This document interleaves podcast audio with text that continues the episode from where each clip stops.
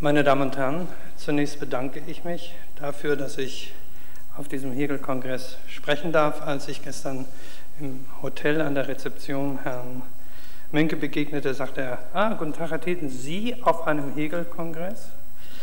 Ähm, Freiheit und Naturbeherrschung zur Antinomie der Freiheit.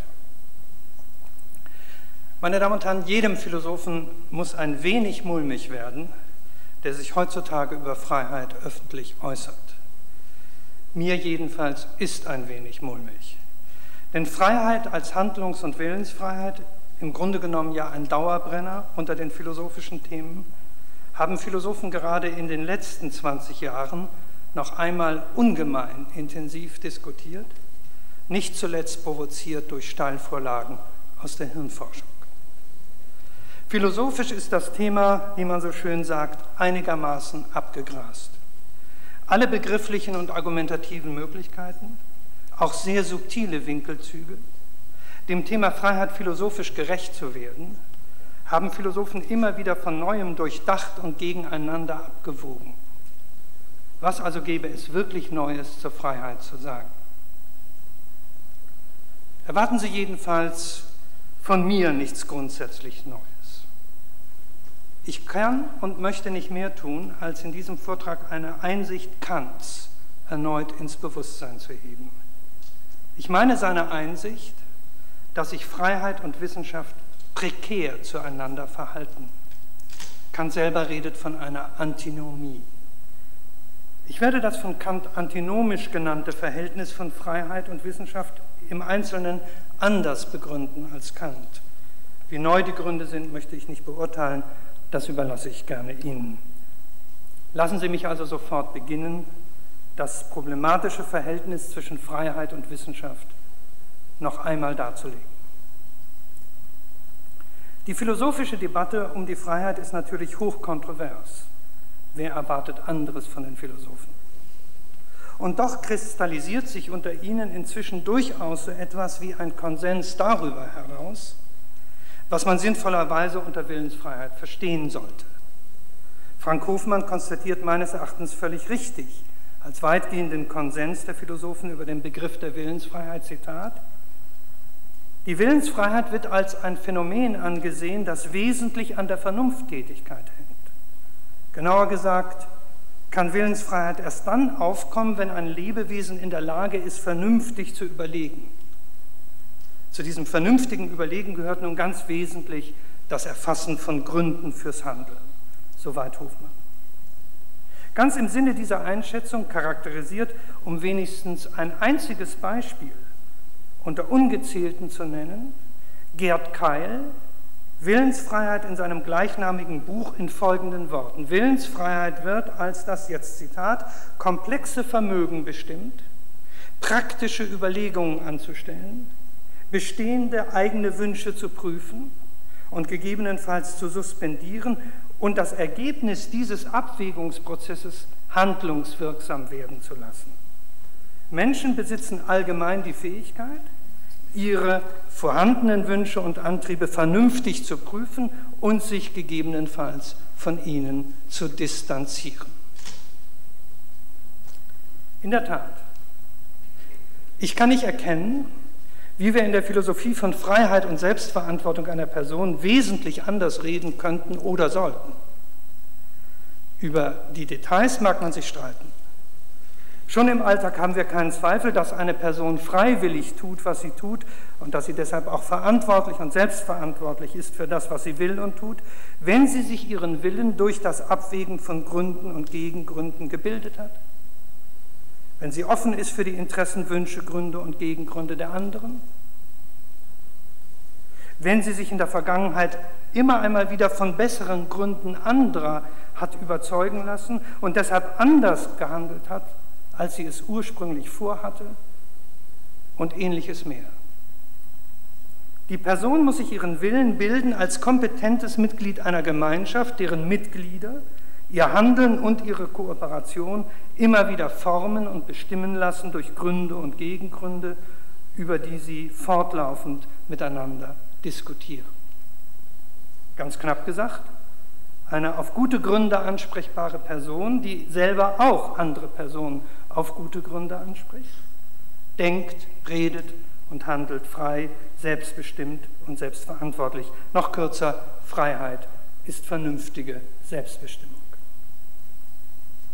Natürlich, über das Unterscheiden guter Gründe von schlechten, über das Handeln gemäß der Einsicht in Gründe sind dicke philosophische Bücher geschrieben worden. Wir aber können und müssen uns hier mit dieser Skizze eines angemessenen Begriffs von Freiheit begnügen. Versteht man Freiheit auf diese Weise, so ist sie ein empirisches Faktum. Hinreichend viele Menschen lassen sich hinreichend oft durch gute Gründe ansprechen, sprechen andere auf gute Gründe an und handeln oft gemeinsam im Einklang mit ihren Einsichten in gute Gründe. Unsere Welt wäre nicht die, die sie ist, wäre es anders. Etwa wären wir andernfalls jetzt nicht hier zu einem Kolloquium über Freiheit versammelt.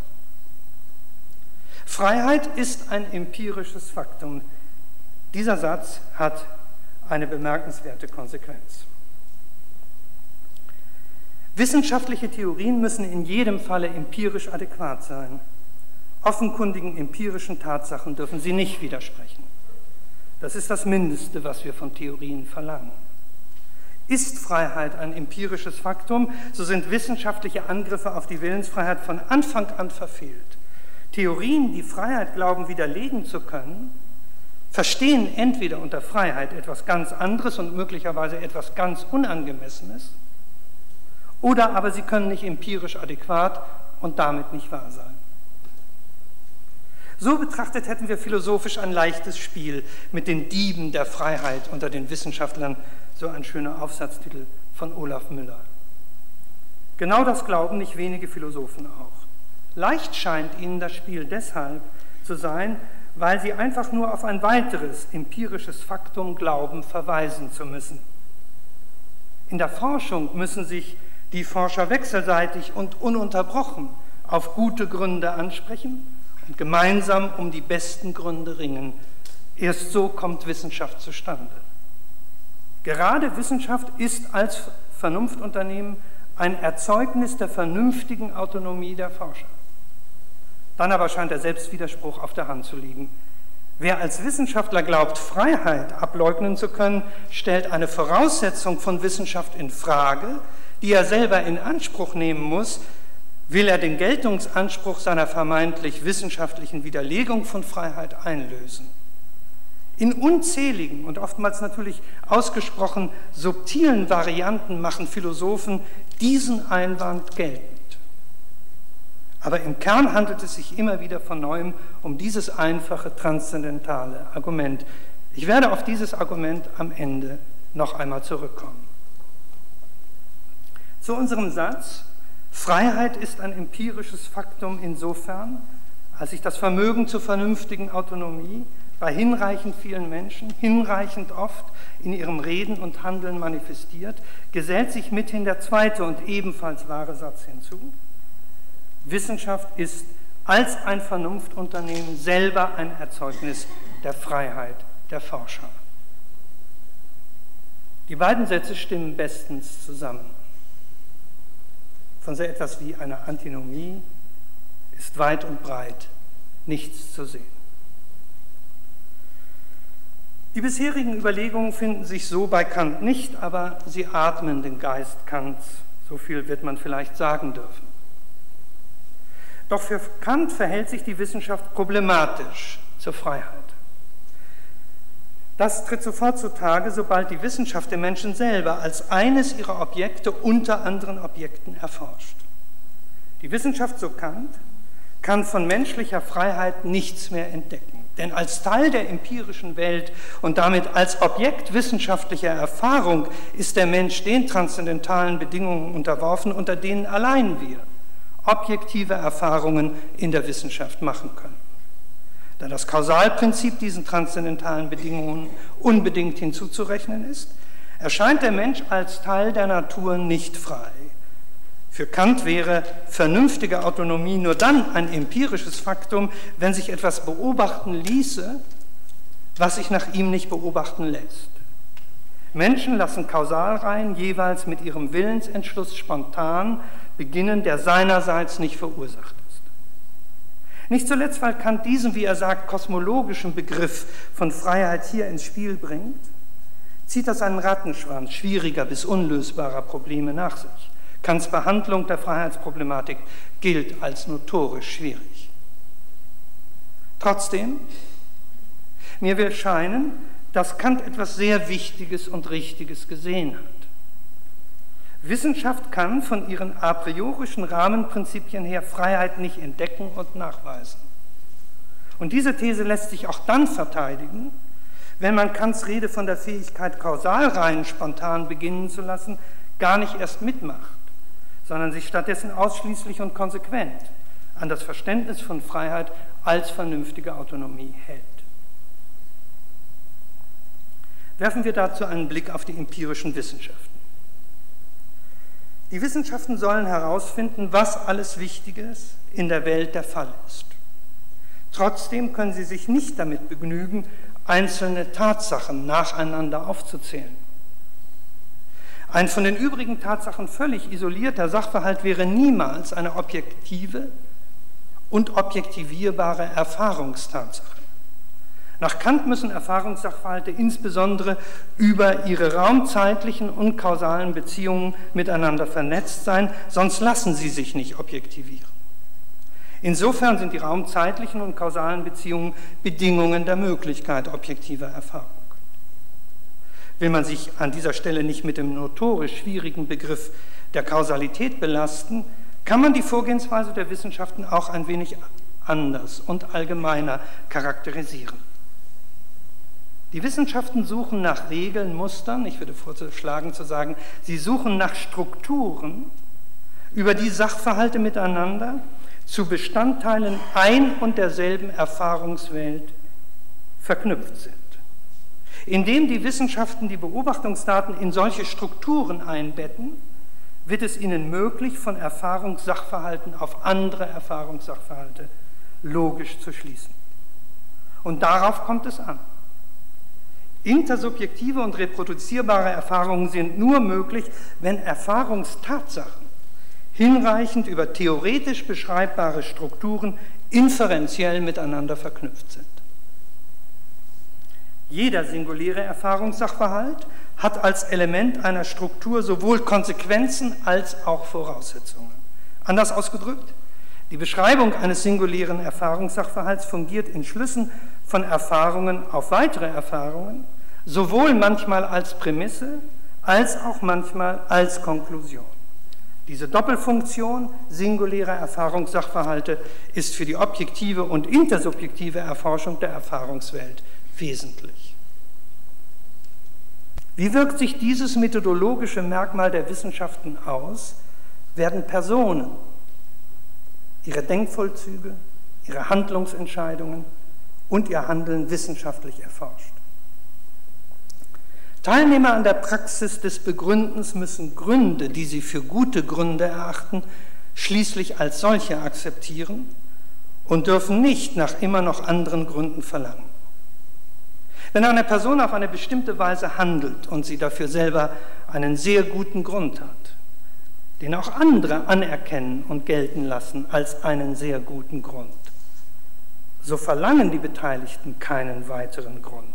Die Frage, warum die Person so handelt, wenn sie handelt, wie sie handelt, ist im Spiel des Begründens dann abschließend und erschöpfend beantwortet. Und wenn eine Person einen guten Grund als einen guten Grund erkennt und anerkennt, fragen wir im Kontext des Begründens nicht noch einmal nach, warum die Person einsieht, warum es ihr einleuchtet, warum es für sie evident ist, dass der Grund tatsächlich ein guter Grund ist. Ein guter Grund ist eben ein guter Grund und spricht am Ende für sich selber.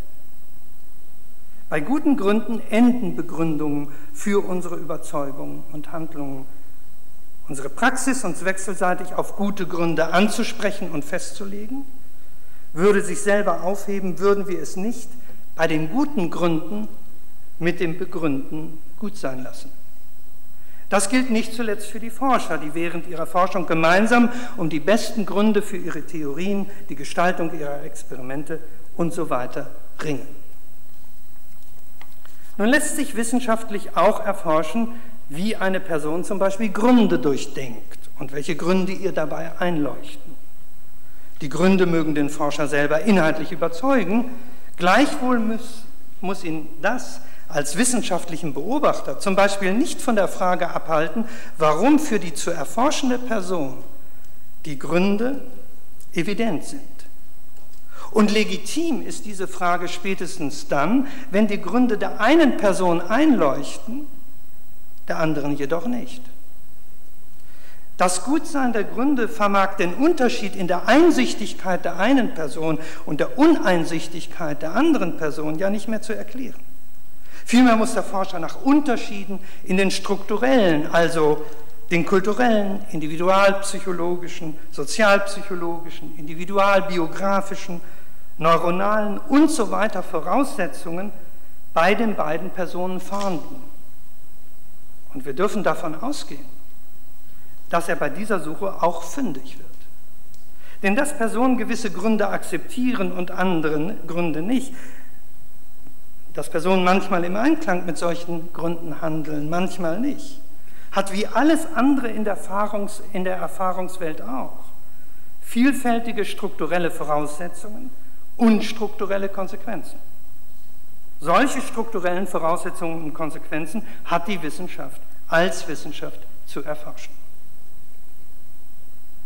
Es ist somit konstitutiv für die wissenschaftliche Beobachtung von Menschen, dass die Forscher die Gründe, die Güte der Gründe eines von ihnen beobachteten Menschen für seine Überzeugungen und Handlungen gewissermaßen ignorieren und die Überzeugungen und Handlungen als bloße Tatsachen unter anderen Tatsachen betrachten, die vielfältige strukturelle Voraussetzungen und Konsequenzen haben. Als bloße Tatsache, dass eine Person bestimmte Gründe hat und gut findet, sprechen die Gründe nicht mehr für sich und enden die Erklärungen nicht mehr bei und mit ihnen. Werden Menschen wissenschaftlich beobachtet, hat es Methode, das Gutsein der Gründe, die Menschen akzeptieren, auszublenden. Nach Kant kennt die Wissenschaft nicht das Phänomen einer Kausalkette, die ein Mensch von sich aus mit seinem Willensentschluss beginnen lässt. Jede Kausalkette lässt sich über ihren Anfang hinaus durch Angaben von Ursachen für diesen provisorischen Anfang fortsetzen. Wir dürfen das jetzt einmal so lesen. In der Praxis unsere Überzeugungen und unsere Handlungen gut zu begründen, gehen wir hinter unserer Einsicht, dass ein bestimmter Grund der beste ist, nicht weiter zurück. Aber dieser Praxis entsprechen Ereignisketten in der Welt, die mit dem Durchdenken von Gründen beginnen und sich fortsetzen in einem Handeln gemäß der besten Gründe. Solche Ereignisketten lässt die Wissenschaft so nicht stehen. Sie verlängert sie über ihre Anfangsgründe hinaus um immer neue strukturelle Voraussetzungen und Bedingungen. Die methodische Einstellung des wissenschaftlichen Beobachters zum Beobachtungsobjekt Mensch blendet das Gutsein von Gründen auf Seiten der von ihm erforschten Menschen aus. Und in diesem Sinne hat Kant völlig recht. Die Wissenschaft kann als Wissenschaft in der Erfahrungswelt Freiheit nicht als eine objektivierbare Tatsache entdecken. Diese These dürfen und müssen wir meines Erachtens ergänzen und können sie sogar noch radikalisieren. Wir müssen uns da nur des in gewisser Weise wichtigsten und erfolgreichsten Typus von Wissenschaft erinnern, nämlich des Typs der experimentellen Laborwissenschaften. Jedes naturwissenschaftliche Laborexperiment benutzt eine Apparatur, mit der sich Phänomene kontrolliert, hervorrufen und gezielt variieren lassen. Als es den Physikern zum Beispiel gelungen war, den Regenbogen zu erklären, hatten sie zugleich mit einer Lichtquelle, einem Prisma und einem Auffangschirm auch eine Vorrichtung erfunden, um, die, um das Sonnenlicht in seine Spektralfarben zu zerlegen und auf diese Weise einen künstlichen Regenbogen im Labor zu erzeugen.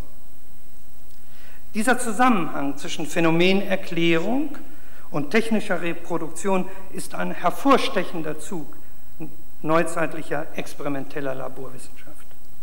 Ein Phänomen naturwissenschaftlich erklären zu können, heißt zu wissen, was man tun muss oder im Prinzip tun müsste, um dieses Phänomen oder ein vergleichbar ähnliches Phänomen technisch zu erzeugen und zu manipulieren. Anders als zu Kants Zeiten ist der Mensch in all seinen Eigenschaften und Fähigkeiten inzwischen zum ganz selbstverständlichen Forschungsobjekt experimenteller Laborwissenschaft geworden. Alle physiologischen Vorgänge, die sich in einem menschlichen Organismus abspielen, will die Forschung restlos durchsichtig machen und in ihren gesetzmäßigen Abläufen darstellen. Was wäre, wenn dies vollständig gelänge? Die Antwort steht außer Zweifel. Dann würden die Wissenschaften uns in die Lage versetzen, menschliche Organismen aus der Retorte zu erzeugen und sie beliebig abzuändern und umzubauen. Aber die experimentellen Laborwissenschaften von Menschen zielen auf mehr als nur die Physiologie unserer Leiber. Indem die Wissenschaften die Physiologie der menschlichen Organismen indem die Wissenschaften die Physiologie der menschlichen Organismen immer transparenter wird und sie im Gefolge dieser Einsichten immer einschneidender in das physiologische Wirkgefüge an beliebiger Stelle technisch einzugreifen vermögen, glauben die Wissenschaften im Grunde zugleich, dass sich ihnen auch alle seelischen und geistigen Eigenschaften und Funktionen einer menschlichen Person erschließen und sie auch diese Eigenschaften und Funktionen zunehmend technisch beherrschen. Was ein Mensch denkt, will, fühlt, wahrnimmt, träumt, sich vorstellt, alles soll sich bereits aus physiologischen, insbesondere aus hirnphysiologischen Daten ablesen lassen, nach Möglichkeit sogar im Voraus. Und indem man gezielt dem neurophysiologischen Räderwerk in die Speichen greift, will man gezielt Wahrnehmungen, Überzeugungen, Gefühle, Wünsche, Vorstellungen und Träume einer Person steuern, verändern, technisch beherrschen. Der naturwissenschaftlich vollständig erforschte Mensch wäre der vollkommen gläserne und allen technischen Manipulationen unentrinnbar ausgesetzte Mensch. Er wäre damit zu einer bloß technischen Sache, zu einer beliebig umbaufähigen und perfektionierbaren Biomaschinerie geworden. Spätestens dann hätte er aufgehört, eine für andere unverfügbare Person zu sein. Seine vernünftige Autonomie hätte sich für seine wissenschaftlichen Beobachter in nichts aufgelöst. Ich kann jetzt meine bisherigen Überlegungen in drei Sätzen zusammenfassen. Erstens, Freiheit ist ein empirisches Faktum insofern, als sich das Vermögen zur vernünftigen Autonomie bei hinreichend vielen Menschen hinreichend oft in ihrem Reden und Handeln manifestiert. Zweitens, Wissenschaft ist als ein Vernunftunternehmen selber ein Erzeugnis der Freiheit der Forscher. Und drittens, Wissenschaft kann aus ihrer methodischen Einstellung heraus nicht positiv Freiheit als ein wissenschaftlich objektivierbares Faktum entdecken und nachweisen, liefert hingegen mit wachsenden Fortschritten tendenziell immer wirksamere Mittel, die vernünftige Autonomie von Personen einzuschränken oder gar zur Gänze aufzuheben. Diese drei Sätze offenbaren, das Verhältnis von Wissenschaft und Freiheit ist prekär. Hier nochmal die drei Sätze in einer kürzeren Fassung, damit Sie in der Übersicht auf eine Folie gehen. Mutet es nicht geradezu paradox an? Muss man nicht doch, wie Kant sogar, von einem antinomischen Verhältnis sprechen? Jedenfalls erinnern die drei Sätze auf den ersten Blick an das, was Nikolaus Rescher einen aporetischen Thesencluster nennen würde. Nach Rescher liegt ein solcher aporetischer Thesencluster vor, wenn aus einer Reihe von Thesen erst einmal jede einzelne These für sich sehr plausibel erscheint, aber die Negation jeder These durch die übrigen Thesen der Reihe impliziert wird. Das wirft dann das Problem auf, welche der Thesen trotz ihrer Plausibilität aufzugeben oder zu modifizieren ist. Und nach Rescher lässt sich jedes der großen Probleme der Philosophie durch einen aporetischen Thesencluster charakterisieren. Nun, so verlockend es wäre, von einer Antinomie im Sinne aporetischer Thesencluster zu sprechen, unsere drei Sätze bilden keinen solchen aporetischen Thesencluster. Sie widersprechen sich nicht logisch begrifflich. Mehr noch, ich habe versucht zu zeigen, dass sie alle drei gemeinsam wahr sind. Und doch beschreiben sie eine Spannung oder besser, sie beschreiben einen Konflikt. Beschreiben wir diesen Konflikt zunächst ganz allgemein. Wir sollen und müssen uns Zeit unseres Lebens um vernünftige Autonomie bemühen. Und es unterliegt keinem Zweifel, dass die Objektivierung unserer Erfahrungen nicht zuletzt durch die Wissenschaften ein genuines und unverzichtbares Moment jeder Bemühung um vernünftige Autonomie zu sein hat. Das schließt selbstverständlich wissenschaftliches Wissen über uns Menschen ein. Und zwar aus allen Zweigen der Wissenschaft, auch aus den experimentellen Laborwissenschaften. Doch von der Zielsetzung der Wissenschaft her können wir den Bogen offensichtlich auch überspannen. Vernünftige Autonomie wird in der theoretischen Analyse des Menschen immer weniger sichtbar. Dafür kommen immer mehr Möglichkeiten zum Vorschein, vernünftige Autonomie aufzuheben. Das beginnt beim Menschen als Versuchsobjekt im Labor, macht aber vor den Türen der Labore nach draußen keineswegs Halt. Vernünftige Autonomie auf der einen Seite, wissenschaftliche Objektivierung und Beherrschung der Natur, auch unserer eigenen Natur, auf der anderen Seite sind Anforderungen, denen wir erst einmal nur gemeinsam gerecht werden können. Aber über ein bestimmtes Niveau hinaus beginnt die wissenschaftliche Objektivierung der menschlichen Natur, der vernünftigen Selbstbestimmung, das Leben immer schwerer zu machen. Alles scheint davon abzuhängen, welche Grenzen der wissenschaftlichen Objektivierung und Beherrschung der menschlichen Natur gesetzt sind. Und wir sollten drei Fälle unterscheiden. Die wissenschaftliche Objektivierung und Beherrschung der menschlichen Natur stößt auf empirische Grenzen. Zweite Grenze. Wir auferlegen der wissenschaftlichen Erforschung des Menschen moralische Schranken. Und drittens, wir können a priori nachweisen, dass Objektivierung unseres Wissens über uns Menschen niemals die Autonomie aufheben kann, auch durch noch so fortgeschrittene wissenschaftliche Erforschung des Menschen nicht. Betrachten wir diese drei Grenzen. Zu den ersten beiden will ich nur kurz etwas sagen.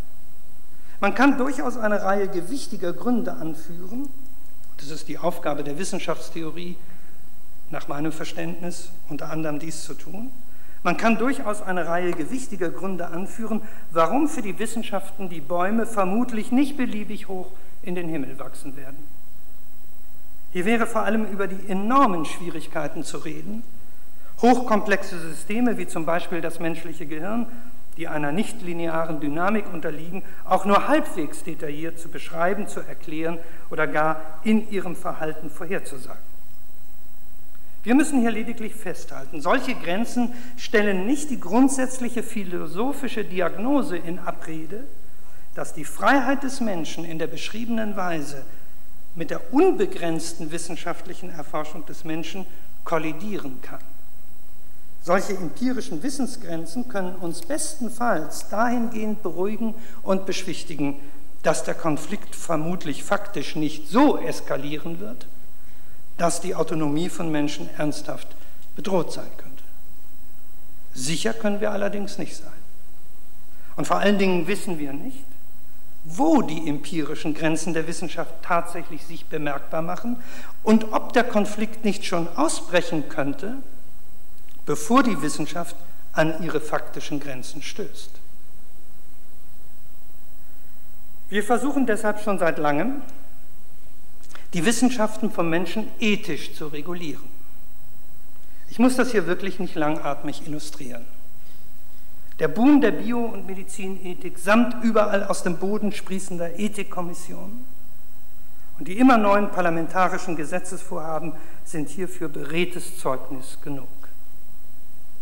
Alle diese ethischen Regulierungen anerkennen offensichtlich, den oben beschriebenen Konflikt zwischen vernünftiger Selbstbestimmung und wissenschaftlicher Objektivierung und Beherrschung der menschlichen Natur. Sonst gäbe es ja rechtlich und moralisch nicht ernsthaft etwas zu regeln.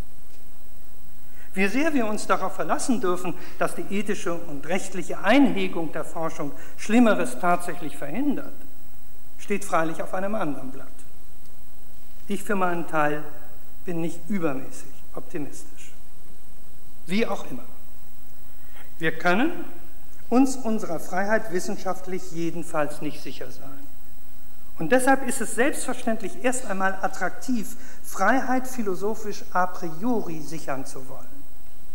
Gesucht wird ein schlüssiges philosophisches Argument mit der Konklusion, dass die vernünftige Autonomie notwendigerweise immer den Primat vor der einzelwissenschaftlichen Objektivierung und Beherrschung der menschlichen Natur behalten wird oder andersherum formuliert, dass der wissenschaftliche und technische Zugriff auf den Menschen seine vernünftige Autonomie niemals gänzlich widerlegen und aufheben kann. Kann die Philosophie, meine Damen und Herren, ein solches philosophisches Meisterargument zugunsten der Freiheit vorlegen? Am ehesten noch nähern sich die verschiedenen Versionen eines transzendentalen Arguments einem solchen philosophischen Meisterargument.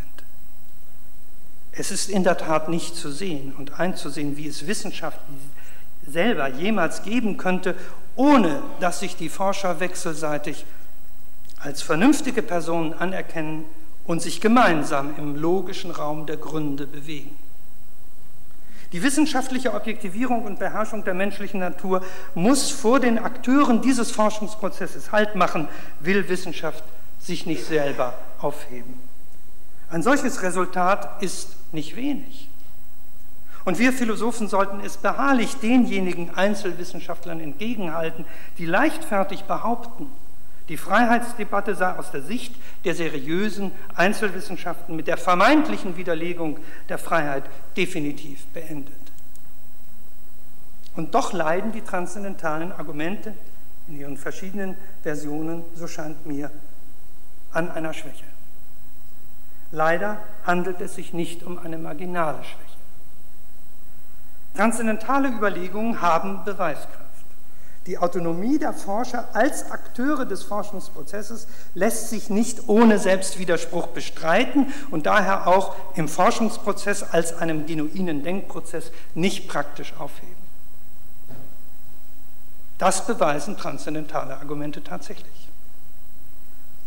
Doch sie beweisen zu wenig.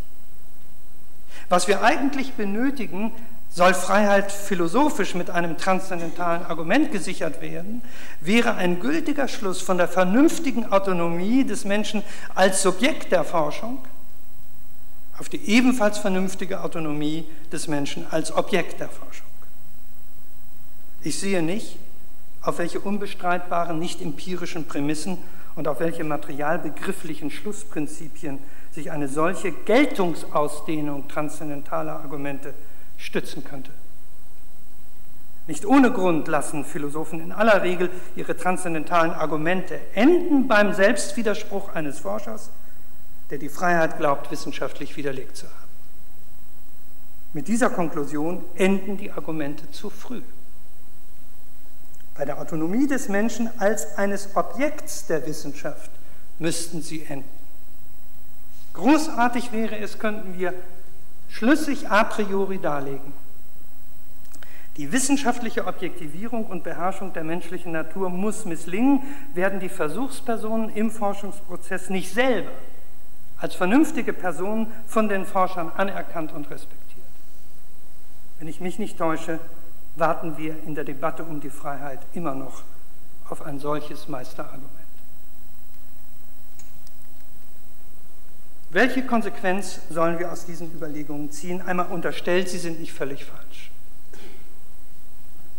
Wir sollten anerkennen, dass sich Freiheit nicht wissenschaftlich objektivieren lässt und bis zu einem gewissen Grade tatsächlich paradox durch übermäßige wissenschaftliche Objektivierung des Menschen sogar tendenziell gefährden lässt. In der Philosophie können anhaltende Schwierigkeiten für Probleme, eine theoretisch befriedigende Lösung zu finden, immer wieder auch ein Fingerzeig sein, dass wir ein grundlegendes Strukturmerkmal unserer Stellung im Ganzen der Welt berührt haben. Beschreibt man das Problem der Freiheit in ihrem Verhältnis zur Wissenschaft so, wie ich es versucht habe, illustriert das im Grunde genommen sehr gut das, was Karl Jaspers viel allgemeiner die antinomische Struktur des menschlichen Daseins nennt. Wir sollten die Debatte um die Freiheit immer wieder einmal auf diese Metaebene heben, dann verwandelt sich der theoretisch unbefriedigende Ausgang dieser Debatte in eine wichtige Einsicht über unsere antinomische Stellung in der Welt. Freiheit im Sinne vernünftiger Autonomie ist praktisch niemals gesichert. Das wussten wir im Grunde schon immer. Viel weniger präsent ist, dass Freiheit auch theoretisch nicht gesichert ist, weder durch die Philosophie noch gar durch die Wissenschaften. Freiheit aber ist deswegen auch theoretisch keine Illusion oder gar durch Wissenschaft widerlegt. Freiheit wird nur wirklich in dem Maße, wie wir wechselseitig unsere vernünftige Autonomie anerkennen und entsprechend miteinander umgehen. Nur sollten wir sehen, dass das von uns etwas verlangt. Wechselseitige Anerkennung als vernünftige Personen ist nicht anders zu haben als dadurch, der Objektivierung des Menschen durch Wissenschaft immer auch Grenzen zu setzen, selbst wenn die Natur des Menschen dem von sich aus nicht oder nicht hinreichend entgegenkommt. Das Verhältnis von Freiheit und Wissenschaft ist und bleibt prekär. Wir müssen uns wechselseitig als vernünftige, autonome Personen anerkennen.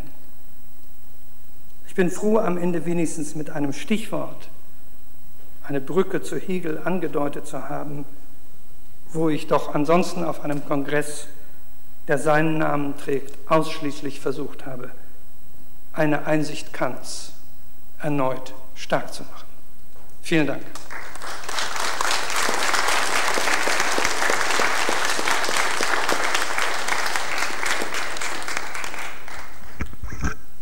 Ja, vielen Dank. Jetzt haben wir Zeit zur Diskussion.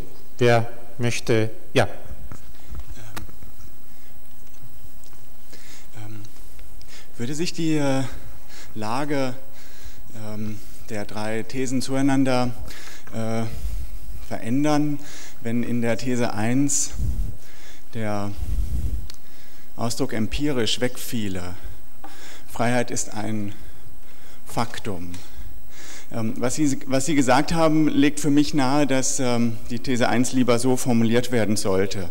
Also nicht Freiheit ist ein empirisches Faktum, sondern Freiheit ist ein äh, Faktum. Dass das Faktum empirisch ist, scheint anzuzeigen, dass äh, die Form der Erkenntnis dieses Faktums äh, so beschaffen ist, dass sie vermittelt ist durch Affektion der Sinne oder wie Sie sich ausgedrückt haben, durch Beobachtungen. Und ähm, was Sie selbst gesagt haben, legt nahe, dass das äh, nicht so ist. Also ähm, bezogen auf mich selbst äh, äh, verhält es sich ja so, dass ich dann, ähm, wenn ich aus Gründen handle, ich ähm, einerseits weiß, was ich tue und andererseits weiß, aus welchen Gründen ich es tue, aber beides nicht äh, vermittels Beobachtung. Aber auch äh, bezogen auf andere äh, scheint dasselbe zu gelten. Wenn ich ähm, Beispielsweise ähm, morgens, wir fangen an umzuziehen, äh, von jemandem gefragt werde, kommt dein Bruder? Und ich sage, ja, er kommt, er hat es mir versprochen.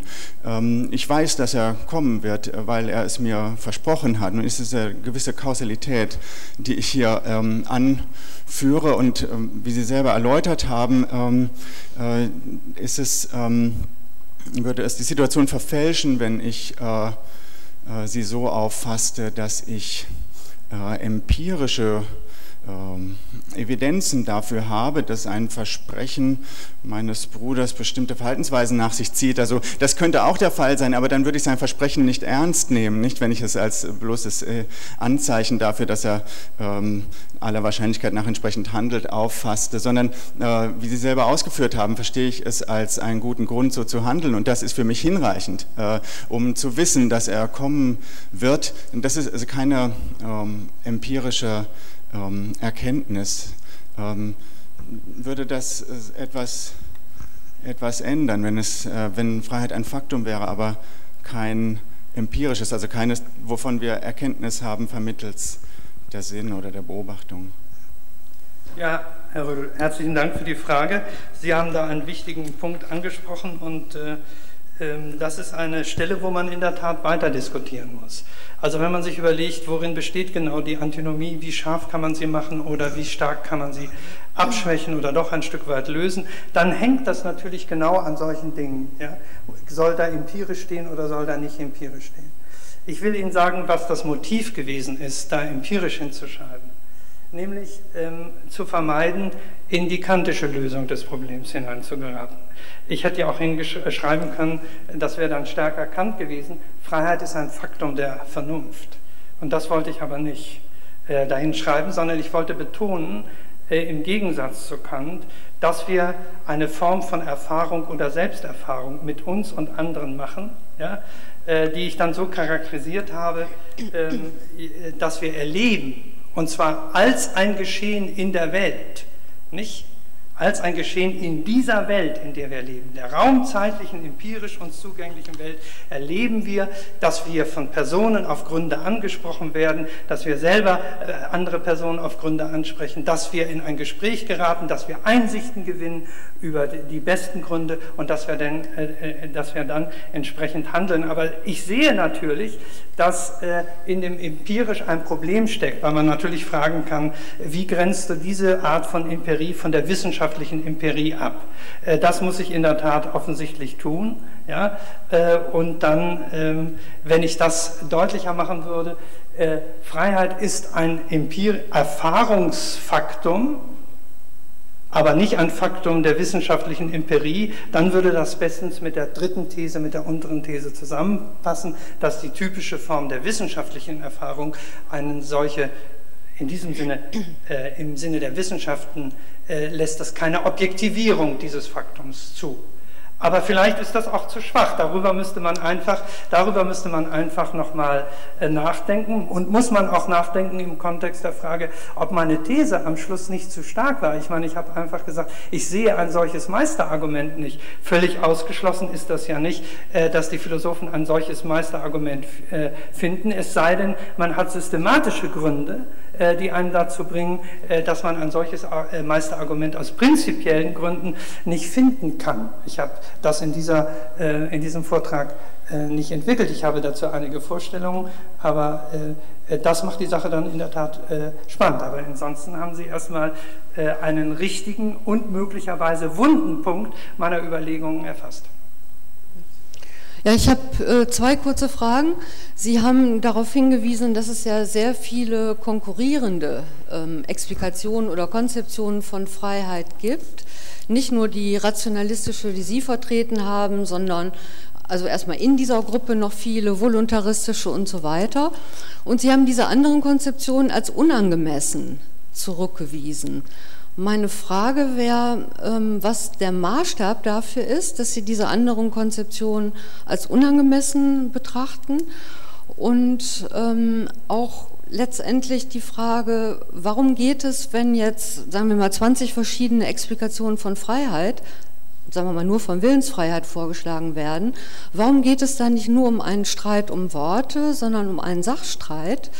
Äh, und welchen Status hat ein Satz wie Freiheit ist vernünftige Autonomie bei Ihnen? Ist das einfach so wie äh, Junggeselle ist unverheirateter Mann oder ähm, welchen Status hat diese Behauptung?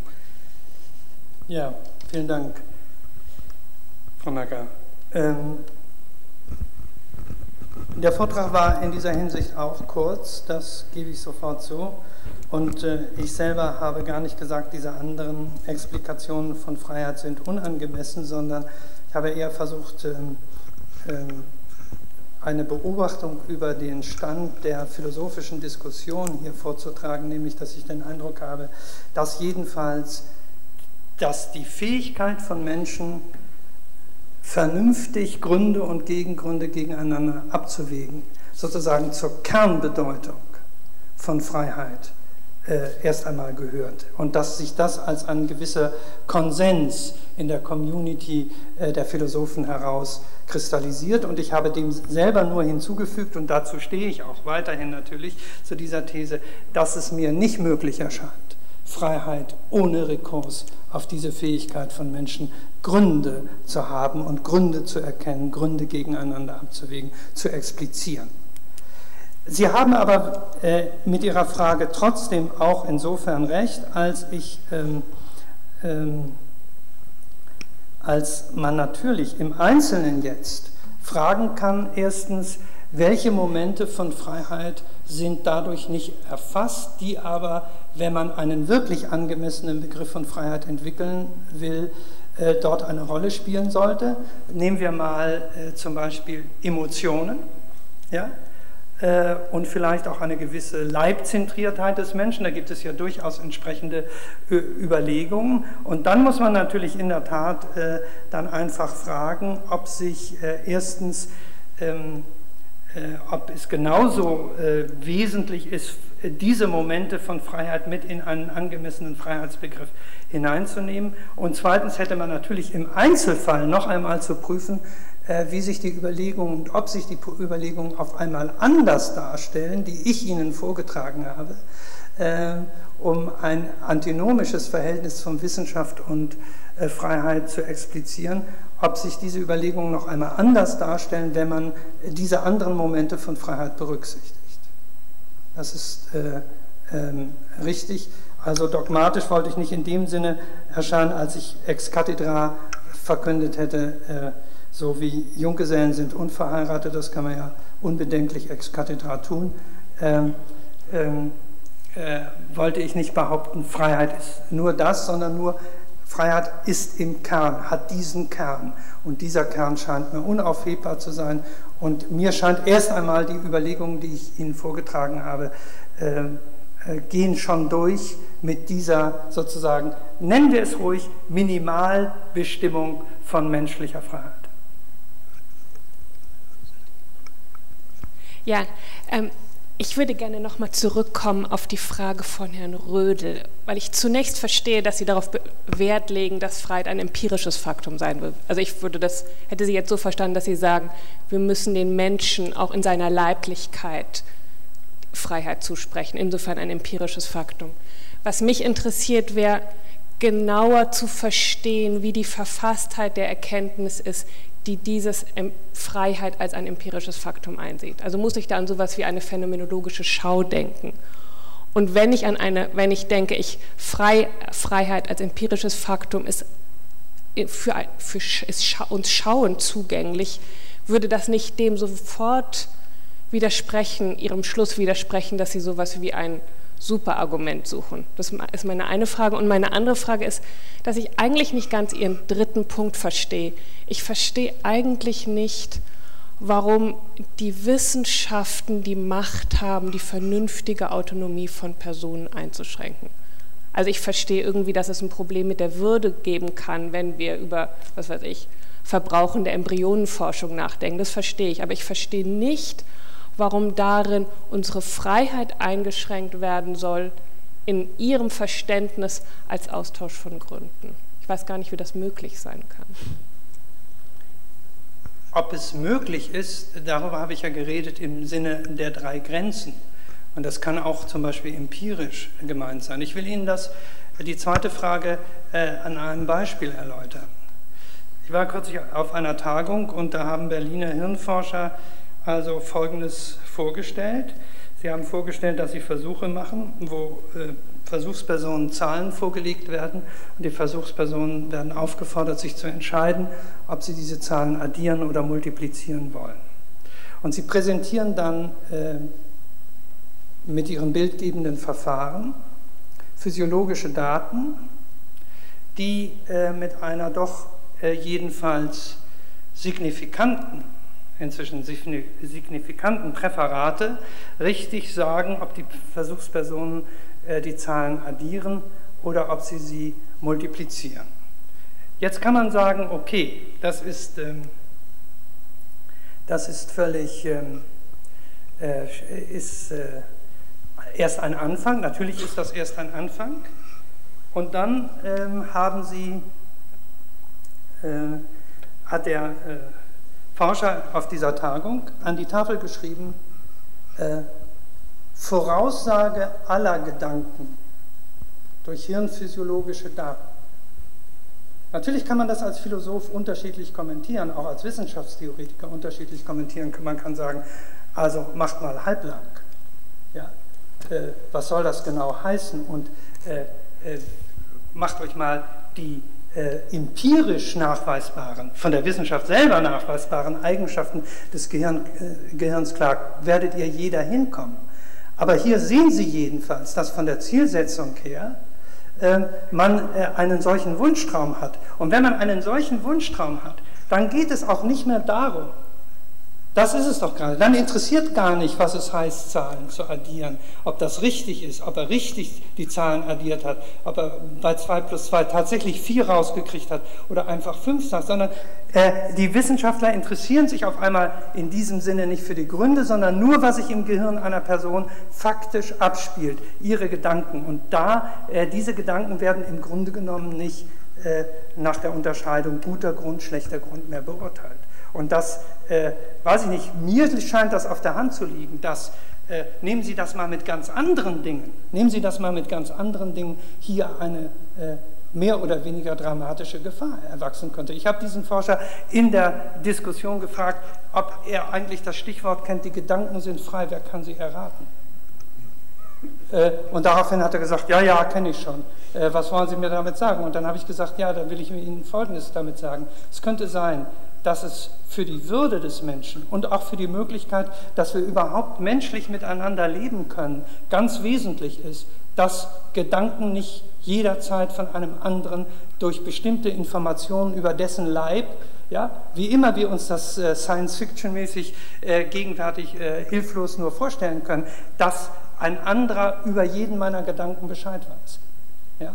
Und insofern sehe ich nicht, ich sehe nicht, dass man sagen kann, also äh, wie soll das gehen? Ich habe ein ganz sicheres Wissen, wie soll das gehen? Wie soll Wissenschaft äh, die äh, äh, Freiheit im Sinne vernünftiger Autonomie äh, einschränken?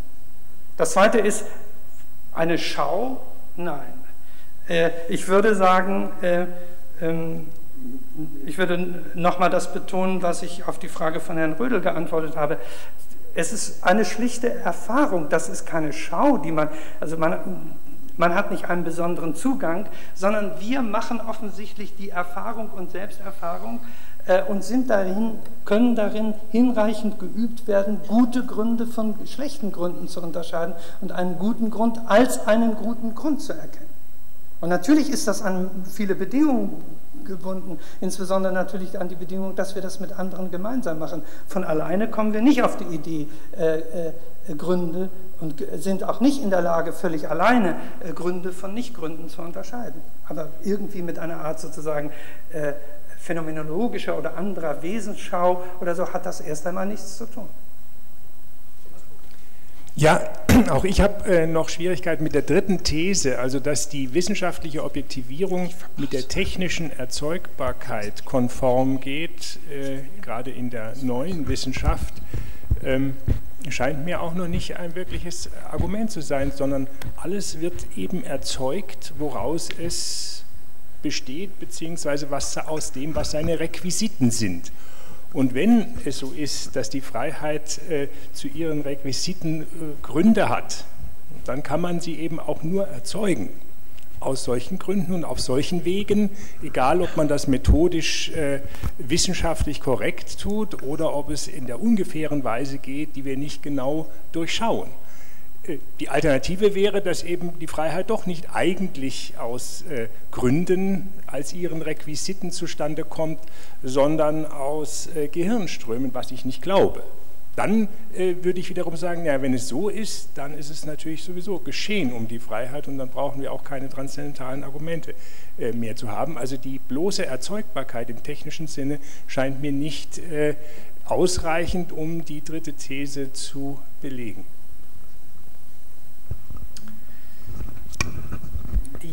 Technische Erzeugbarkeit geht aber dann, wie ich eben am Beispiel dieser Hirnforscher versucht habe, äh, in gewisser Weise zu illustrieren, ähm, geht einher mit ähm, mehr oder weniger äh, Voraussagbarkeit. Und diese Art von Voraussagbarkeit, glaube ich, aber äh, wenn sie ein bestimmtes Maß überschreitet und vor allen Dingen, wenn diese Voraussagbarkeit nicht ihrerseits, wie in dem Beispiel von Herrn Rödel, also mein Bruder hat sein Kommen angekündigt und er ist ein äh, verlässlicher Mensch, er weiß, was es heißt, ein Versprechen abzugeben und unter welchen Bedingungen man ein Besprech äh, Versprechen abgibt und so weiter. Ich verlasse mich darauf, kann vorhersagen, was er sagt. Dann ist das im Rahmen unserer Praxis des Gründegebens und Gründenehmens völlig legitim.